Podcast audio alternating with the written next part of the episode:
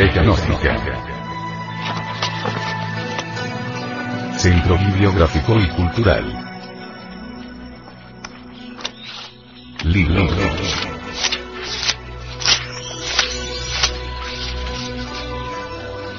La doctrina secreta de Anahuac. Autor. Samael Aumeor.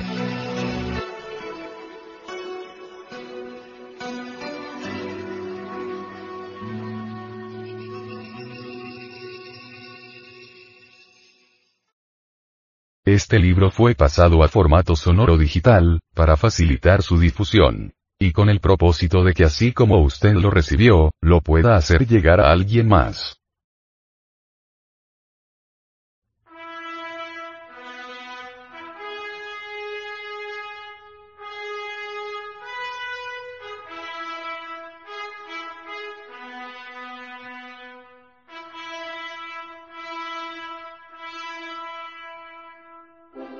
Capítulo primero.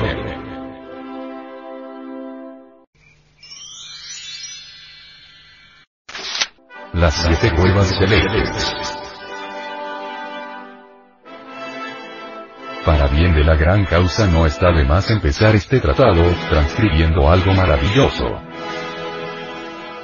Quiero referirme en forma enfática a cierto relato consignado por Fray Diego Durán en su notabilísima obra titulada Historia de México. Véase el texto de don Mario Rosso de Luna. El libro que mata a la muerte. Páginas de la 126 a la 134.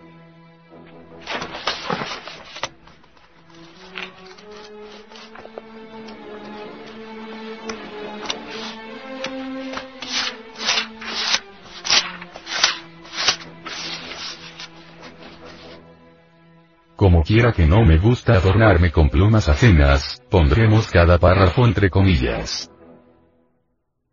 Cuenta dicha historia de las Indias de Nueva España e Islas de Tierra Firme, de Fray Diego Durán. Hermoso libro escrito a raíz de la colonización española de tan vasto imperio, que viéndose el emperador Moctezuma en la plenitud de sus riquezas y gloria, se creyó poco menos que un dios. Los magos o sacerdotes del reino, mucho más sabios que él y más ricos, puesto que dominaban todos sus deseos inferiores, tuvieron de decirle, Oh, nuestro rey y señor. No te envanezcas por nada de cuanto obedece a tus órdenes. Tus antepasados, los emperadores que tú crees muertos, te superan allá en su mundo tanto como la luz del sol supera a la de cualquier luciérnaga. Entonces el emperador Moctezuma, con más curiosidad aún que orgullo, determinó enviar una lúcida embajada cargada de presentes a la tierra de sus mayores, o sea, a la bendita mansión del amanecer, más allá de las siete cuevas de Pacaritambo, de donde era fama que procedía el pueblo azteca y de las que tan laudatoria mencionas en sus viejas tradiciones. La dificultad, empero, estaba en lograr los medios y el verdadero camino para llegar felizmente a tan oscura y misteriosa región. Camino que en verdad no parecía conocer ya nadie. Y entonces, el emperador hizo comparecer a su ministro Tlacaelel ante su presencia, diciéndole, Has de saber, oh que he determinado juntar una hueste compuesta por mis más heroicos caudillos, y enviarlos muy bien aderezados y apercibidos con gran parte de las riquezas que el gran Huitzilopochtli se ha servido de pararnos para su gloria, y hacer que las vayan a poner reverentemente a sus augustos pies. Como también tenemos fidedignas noticias de que la madre misma de nuestro Dios aún vive, podría serle grato también el saber de aquestas nuestras grandezas y esplendores ganados por sus descendientes con sus brazos y con sus cabezas. Tlacaelel respondió. Poderoso Señor, al hablar como has hablado, no se ha movido, no, tu real pecho por mundanos negocios, ni por propias determinaciones de tu tan augusto corazón, sino porque alguna deidad excelsa así te mueve a emprender aventura tan inaudita como la que pretendes. Pero no debes ignorar, Señor, que lo que con tanta decisión has determinado no es cosa de mera fuerza, ni de destreza o valentía, ni de aparato alguno de guerra, ni de astuta política, sino cosas de brujas y de encantadores, capaces de descubrirnos previamente con sus artes el camino que conducirnos pueda a semejantes lugares. Porque has de saber, oh poderoso príncipe, que según cuentan nuestras viejas historias, semejante camino está cortado desde luengos años a, y su parte de este lado ciega ya con grandes jarales y breñales poblados de monstruos invencibles, médanos y lagunas sin fondo y espesísimos carrizales y cañaverales donde perderá la vida cualquiera que semejante empresa intente temerario.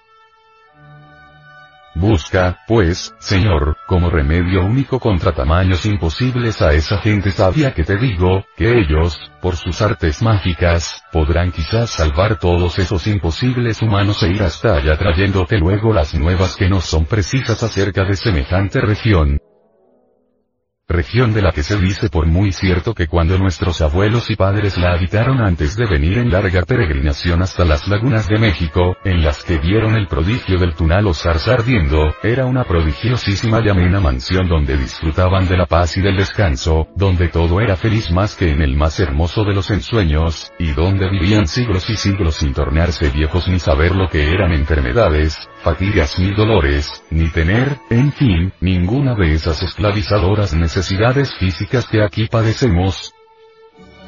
Pero después que de tal paraíso salieron nuestros mayores para venir aquí, todo se les volvió espinas y abrojos. Las hierbas les pinchaban, las piedras les herían y los árboles del camino se les tornaron duros, espinosos e infecundos, conjurándose todo contra ellos para que no pudieran retornar allá y así cumpliesen su misión en este nuestro mundo. Moctezuma, oyendo el buen consejo del sabio Tlacaelel, se acordó del historiador real Cuaucoatl literalmente, el dragón de la sabiduría, constante nombre de los adeptos de la mano derecha o magos blancos, venerable viejo que nadie sabía contar sus años. E inmediatamente se hizo llevar hasta su retiro en la montaña,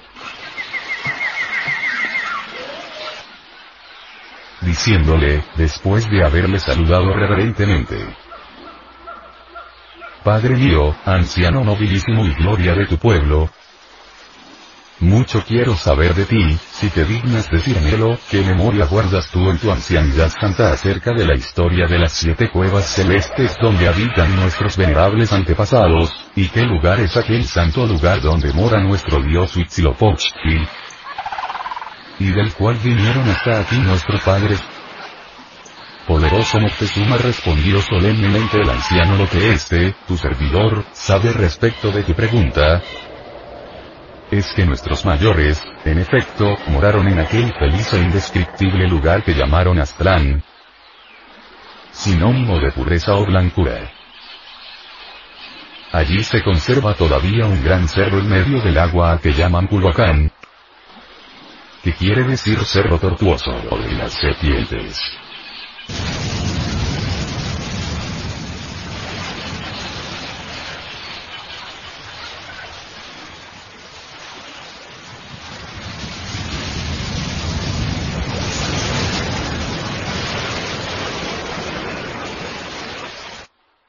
En dicho cerro es donde están las cuevas y donde, antes de aquí venir, habitaron nuestros mayores dilatados años. Allí, bajo los nombres de México y aztecas, tuvieron grandísimo descanso. Allí disfrutaban de gran cantidad de patos de todo género, garzas, cuervos marinos, gallaretas, gallinas de agua y muchas y diferentes clases de hermosos pescados, gran frescura de arboledas cuajadas de frutos y adornadas de pajarillos de cabezas coloradas y amarillas, fuentes cercadas de sauces, sabinas y enormes alisos. Andaban aquellas gentes en canoas y hacían camellones en los que sembraban maíz, chile, tomates, nautris, frijoles y demás géneros de semillas de las que aquí comemos, y que ellos trajeron de allí, perdiéndose otras muchas. Mas, después que salieron de allí a esta tierra firme y perdieron de vista a tan deleitoso lugar, todo, todo, se volvió contra ellos. Las hierbas les mordían, las piedras les cortaban, los campos estaban llenos de abrojos y hallaron grandes carales y espinos que no podían pasar, ni asentarse y descansar en ellos todo lo hallaron, además, cuajado de víboras, culebras y demás bichos ponzoñosos, de tigres y leones y otros animales feroces que les disputaban el suelo y les hacían imposible la vida. Eso es cuanto dejaron dicho nuestros antepasados y esto es lo que puedo decirte con cargo a nuestras historias, oh, poderoso Señor. El rey respondióle al anciano que tal era la verdad, por cuanto Tlacael daba aquella misma relación.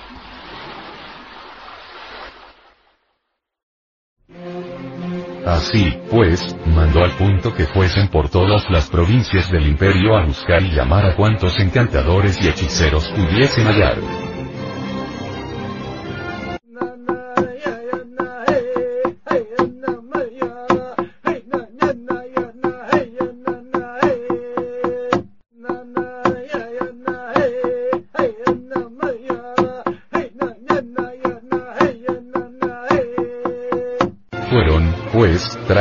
Moctezuma hasta cantidad de 60 hombres, toda gente anciana, conocedora del arte mágico, y una vez reunidos los 60, el emperador les dijo, Padres y ancianos, yo he determinado conocer hacia dónde está el lugar del que salieron los mexicanos de antaño, y saber puntualmente qué tierra es aquella, quién la habita y si es viva aún la madre de nuestro dios Huitzilopochtli. Por tanto, apercibíos para ir hasta allá con la mejor forma que os sea dable y retornar brevemente acá. Mandó además sacar gran cantidad de mantas de todo género, vestiduras lujosas, oro y muy valiosas joyas.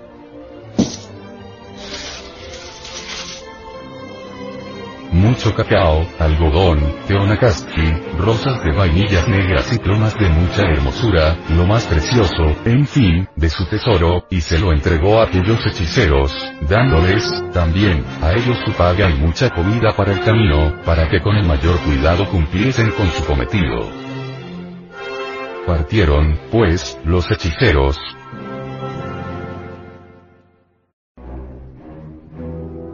y llegados a un cerro que se dice Coatepec, que está en Tula, hicieron sus invocaciones y círculos mágicos indicándose con aquellos ungüentos que todavía se usan en tales operaciones. Una vez en aquel lugar, invocaron al demonio a sus respectivos demonios familiares, al Lucifer particular de cada cual, querrá decir le suplicaron que les mostrase el verdadero lugar donde sus antepasados vivieron.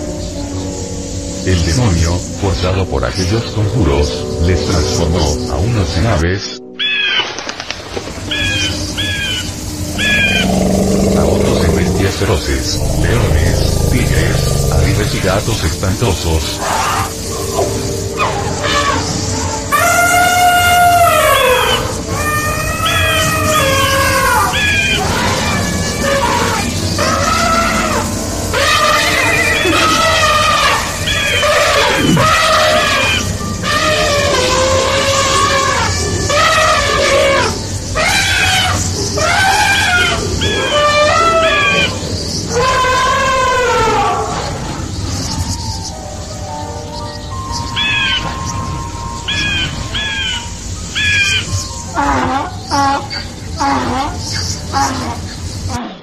Llevó a ellos y a todo cuanto ellos conducían al lugar habitado por los antepasados.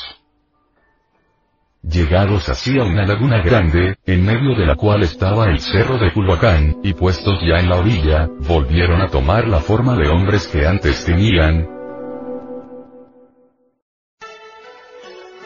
y cuenta la historia, que viendo ellos a alguna gente que pescaba en la otra orilla, los llamaron.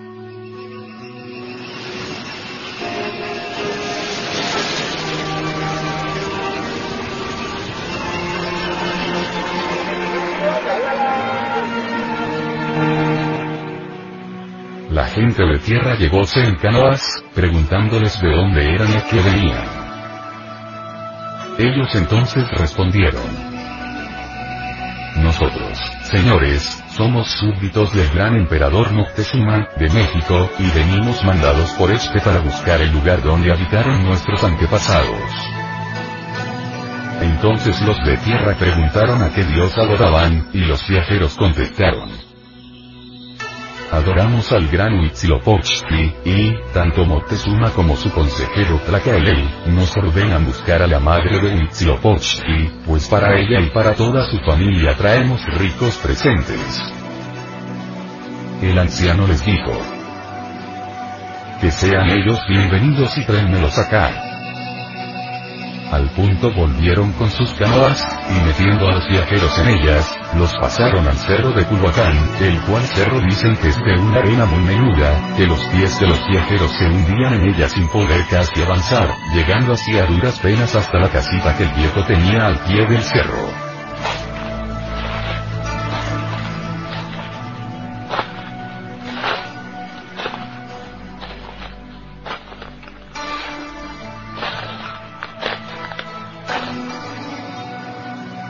Estos saludaron al anciano con grandísima reverencia y le dijeron, Venerable Maestro, hemos aquí a tus siervos en el lugar donde es obedecido a tu palabra y reverenciado tu hábito protector. El viejo, con gran amor, les replicó. Bienvenidos seáis hijos míos. ¿Quién es el que os envió acá? ¿Quién es Moctezuma y quién trae el Cualcoac? Nunca aquí fueron oídos tales nombres, pues los señores de esta tierra se llaman Tezacatec, Acatli, Ocelopan, Aach, Xochimilco, Autzeot, Tenochtitlan, y estos son siete varones, caudillos de gentes innumerables.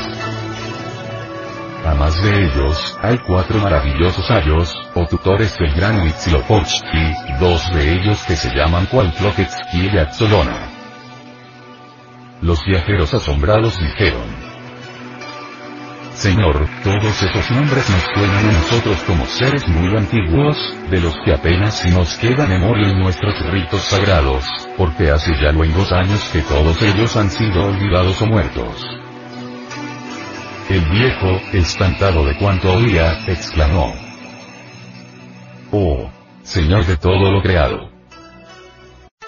Pues ¿quién los mató si aquí están vivos,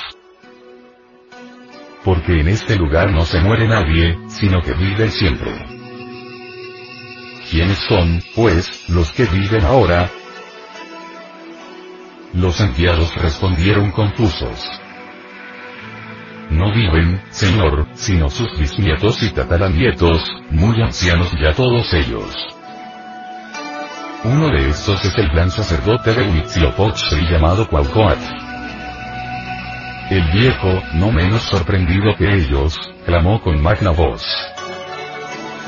¿Es posible que aún no haya vuelto ya aquí ese hombre? Cuando desde que de aquí salió para ir entre vosotros le está esperando inconsolable, y día tras día, su santa madre, con esto el viejo dio la orden de partida para el palacio real del cerro. Los emisarios, cargados con los presentes que habían traído, trataron de seguirle, pero les era imposible casi el dar un solo paso. Antes bien, se hundían más y más en la arena como si pisasen en un senegal.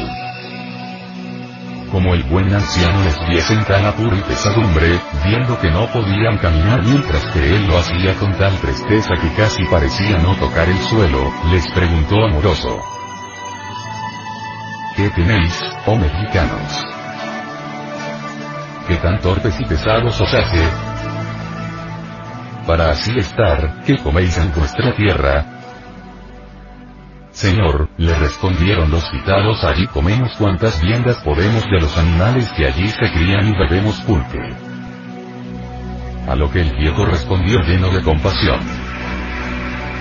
Esas comidas y bebidas, al par que vuestras ardientes pasiones, son las que así os tienen, hijos, tan torpes y pesados. Ellas son las que no os permiten llegar a ver el lugar donde viven nuestros antepasados y os acarrean una muerte prematura, en fin. Sabed además que todas esas riquezas que ahí traen para nada nos sirven acá, donde solo nos rodean la pobreza y la llaneza. Y diciendo esto, el anciano cogió con gran poder las cargas de todos y las subió por la pendiente del cerro como si fuesen una pluma.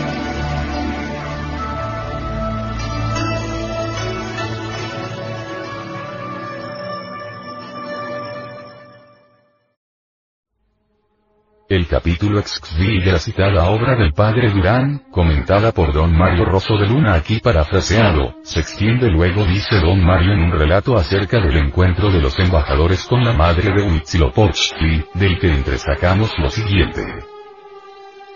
Una vez arriba les salió una mujer, ya de gran edad, tan sucia y negra que parecía como cosa del infierno, y llorando amargamente les dijo a los mexicanos.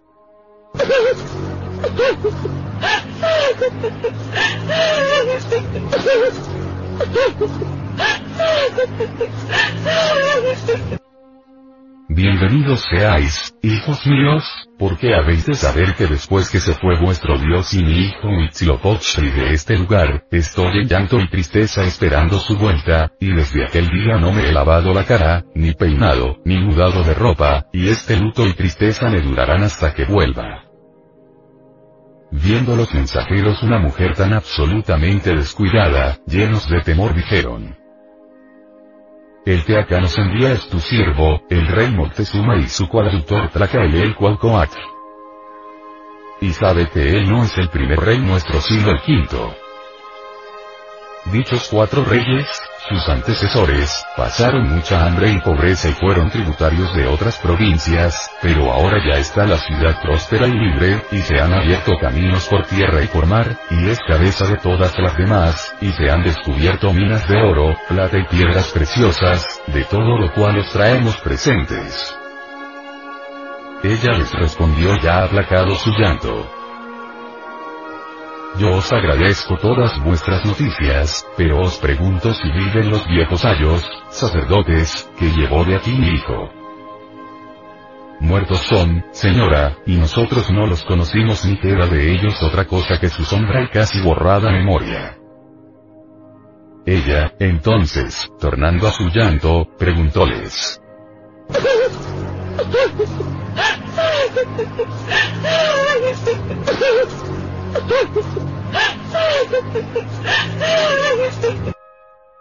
¿Quién fue quien los mató, puesto que acá todos sus compañeros son vivos? Y luego añadió. ¿Qué es esto que traéis de comer? Ellos tienen entorpecidos y apegados a la tierra.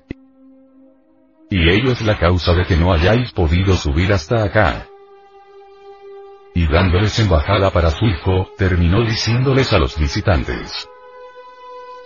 Noticiar a mi hijo que ya es cumplido el tiempo de su peregrinación, puesto que ha apacentado a su gente y sujetado todo a su servicio, y por el mismo orden gentes extrañas os lo han de quitar todo, y él ha de volver a este, nuestro regazo, una vez que ha cumplido allá abajo su misión y dándoles una manta y un braguero símbolo de castidad para su hijo, los despidió. Pero no bien comenzaron los emisarios a descender por el cerro, volvió a llamarlos la anciana, diciéndoles. Esperad, que vais a ver cómo en esta tierra nunca envejecen los hombres. ¿Veis a este mi viejo ayo? Pues en cuanto descienda a donde estáis, veréis que mozo llega. El viejo, en efecto, comenzó a descender, y mientras más bajaba más mozo se iba volviendo, y no bien volvió a subir tornó a ser tan viejo como antes, diciéndoles. Habéis de saber, hijos míos, que este cerro tiene la virtud de tornarnos de la edad que queremos, según subamos por él o de él bajemos. Vosotros no podéis comprender esto porque estáis embrutecidos y estragados con las comidas y bebidas y con el lujo y riquezas y para que no se fuesen sin recompensa de lo que habían traído, les hizo traer todo género de aves marinas que en aquella laguna se crían,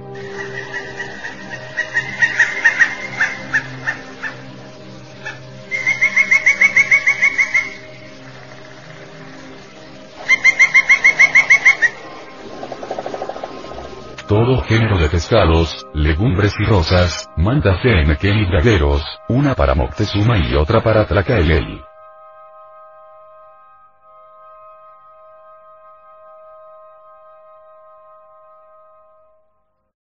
Los emisarios, envijándose como la ira, volviéronse los mismos fieros animales que antes para poder atravesar el país intermedio,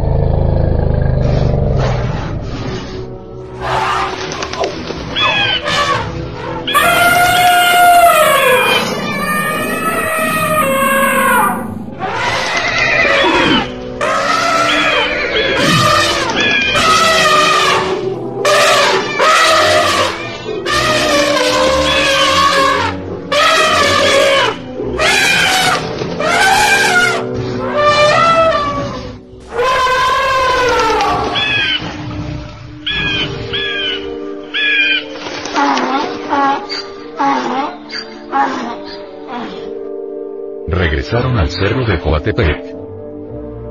Y tornando allí a su figura racional, caminaron hacia la corte no sin advertir que de entre ellos faltaban 20 por lo menos.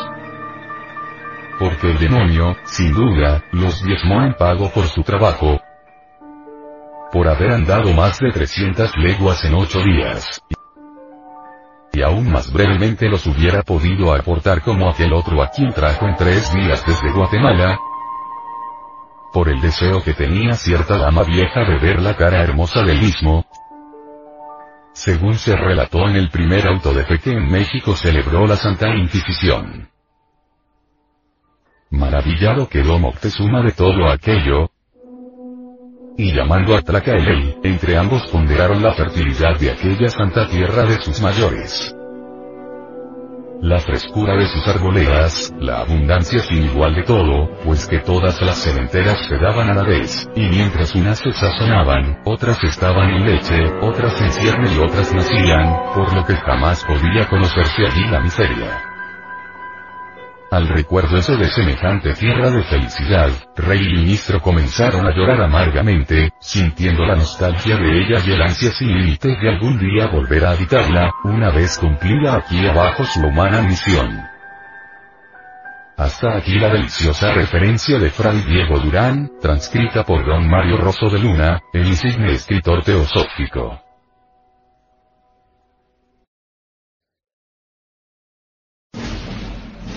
Clásicos de la literatura universal. Libro. El asno de oro. Autor. Lucio Apuleyo. Este fragmento que publicamos de El asno de oro, de Lucio Apuleyo, es tomado de la traducción atribuida a Diego López de Cortegana que fue arcediano de Sevilla por los años de 1500.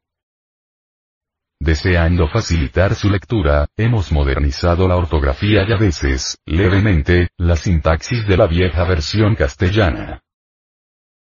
La hemos cotejado además minuciosamente con el original latino, y apenas ha sido preciso modificar algún nombre propio y algún pasaje mal interpretado. Hemos conservado la división en capítulos y los epígrafes de Cortegana. El texto latino se divide solo en libros. En este libro, compuesto al estilo de Mileto, podrás conocer y saber diversas historias y fábulas, con las cuales deleitarás tus oídos y sentidos, si quisieres leer y no menospreciares ver esta escritura egipciaca, compuesta con ingenio de las riberas del Nilo porque aquí verás las fortunas y figuras de hombres convertidos en otras formas y tornados otra vez en su misma imagen. De manera que te maravillarás de lo que digo. Y si quieres saber quién soy, en pocas palabras te lo diré. Mi antiguo linaje tuvo su origen y nacimiento en las colinas del Limeto ateniense, en el istmo de Firea y en el Tenaro de Esparta, que son ciudades muy fértiles y nobles, celebradas por muchos escritores. En esta ciudad de Atenas comencé a aprender siendo mozo. Después vine a Roma, donde con mucho trabajo y fatiga, sin que maestro me enseñase, aprendí la lengua natural de los romanos. Así que pido perdón si en algo ofendiere, siendo yo rudo para hablar lengua extraña. que aún la misma mudanza de mi hablar responde a la ciencia y estilo variable que comienzo a escribir. La historia es griega, entiéndela bien y hallarás saber. Primer libro. Argumento. Lucio Apuleyo, deseando saber artes mágicas, se fue a la provincia de Tesalia, donde estas artes se sabían. Capítulo cuarto. Como condescendiendo Fotis al deseo y petición de Lucio, le mostró a su ama Panfilia cuando se untaba para convertirse en bulo, y él, queriéndose untar, por experimentar el arte, fue por hierro de la agujeta del ungüento convertido en asno. De esta manera, pasadas algunas noches de regocijo, un día vino a mí corriendo Fotis, medrosa y alterada, y díjome que viendo su señora como, con todas las otras artes que hacía, no le aprovechaba para sus amores, deliberaba aquella noche tornarse en un ave con plumas y así volar a su amigo deseado. Por ende, que yo me aparejase cautamente para ver cosa tan grande y maravillosa. Así que la prima de la noche tomóme por la mano, y con pasos muy sutiles, sin ningún ruido, llevóme a aquella cámara alta donde la señora estaba, y mostróme una hendedura de la puerta por donde viese lo que hacía. Lo cual Panfilia hizo de esta manera.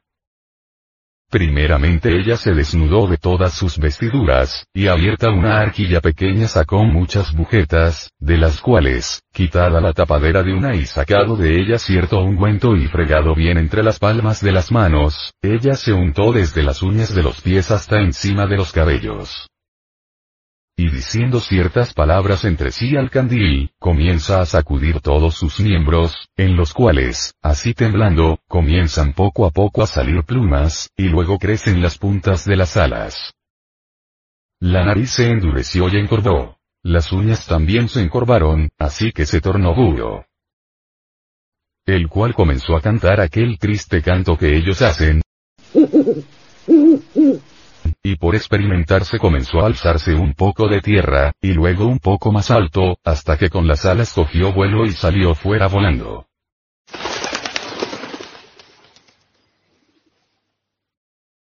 Pero ella, cuando le pluguiere, con su arte torna luego en su primera forma. Entonces, cuando yo vi esto, aunque no estaba encantado y hechizado, pero estaba atónito y fuera de mí al ver tal hazaña, y parecíame que otra cosa era yo y que no era Lucio. En esta manera, fuera de seso, como loco, soñaba estando despierto, y por ver si velaba, fregábame los ojos fuertemente. Finalmente, tornado en mi seso, visto lo presente como había pasado, tomé por la mano a Fotis, y llegara ante mis ojos, díjele, Ruégote, señora, pues que se ofrece ocasión para ello, que me dejes gozar del fruto de tu singular amor y afición que tú, señora, me tienes. Úntame con el unto de la bujeta, por mi vida y por estos tus hermosos pechos, mi dulce señora, prende a este tu siervo perpetuamente, con beneficio que yo nunca te podré servir. Ya, señora, hazlo ahora, porque yo, con plumas, como el dios Cupido, puedo estar ante ti como mi diosa Venus. Ella dijo, Así lo dices, amor falso y engañador. ¿Quieres que yo misma, de mi propia gana, me ponga el hacha a mis piernas, que me las corte? Ahora que te tengo bien curado, que te guarde para las mozas de Tesalía. Veamos. Tú, hecho ave, ¿dónde te iré a buscar? ¿Cuándo te veré? Entonces yo respondí. Ah señora.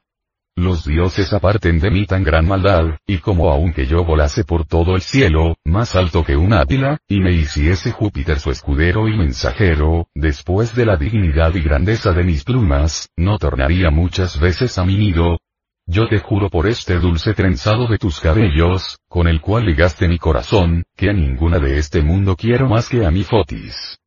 Pero, además de esto, me ocurre una cosa al pensamiento que después que me hayas untado y me tornaré ave, yo te prometo apartarme de todas las casas, y también puedo decir, que enamorado tan hermoso y tan alegre es el búho para que las casadas lo deseen. Antes hay otra cosa peor que estas aves de la noche. Cuando pasan por alguna casa procuran de cogerlas, y vemos que las clavan a las puertas para que el mal agüero que con su desventurado volar amenazan a los moradores lo paguen ellas y se deshaga en su tormento.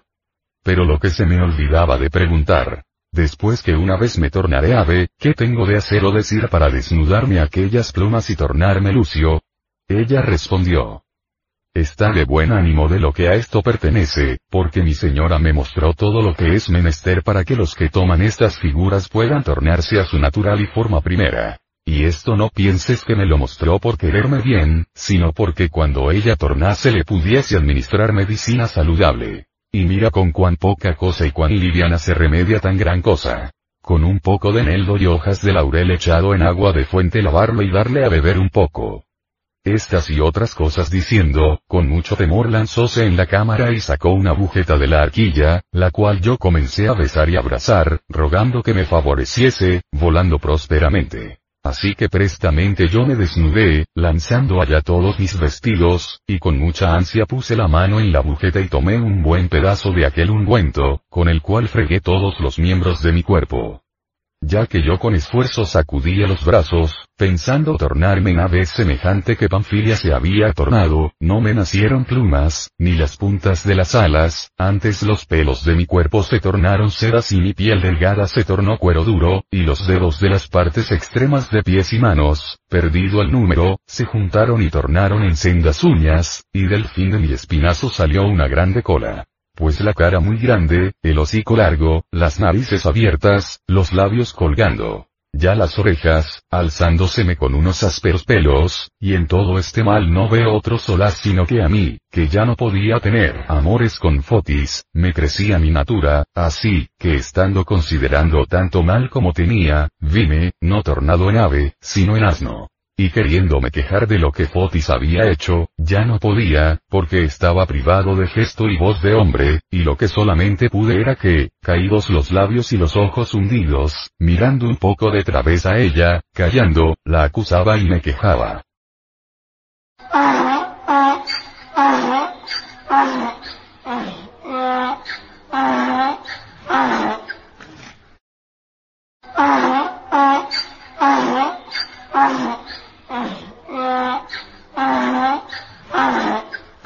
cual, como así me vio, abofeteó su cara, y rascándose lloraba, diciendo.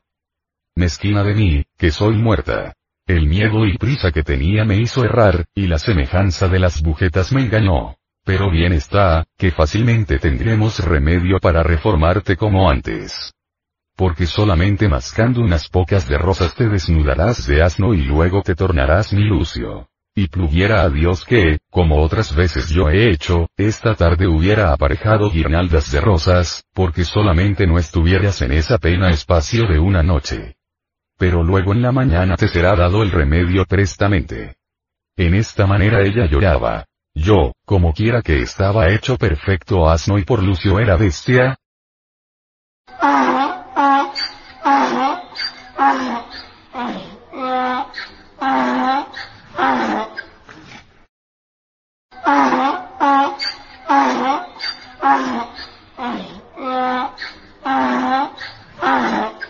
Sin embargo, todavía retuve el sentido de hombre.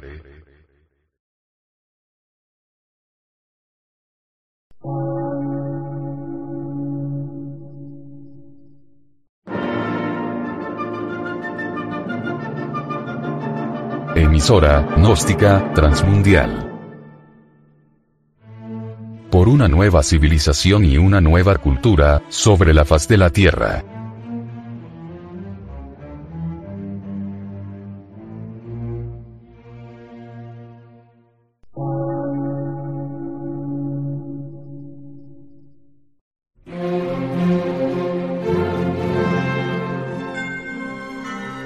Medio de radiodifusión, científico, artístico, místico y filosófico, de la Asociación Colombiana de Centros de Estudios Gnósticos, Antropológicos, Psicológicos y Culturales. A.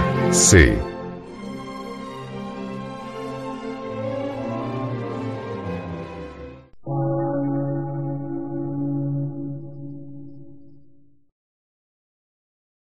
Lectura en movimiento. Difusión sin fronteras.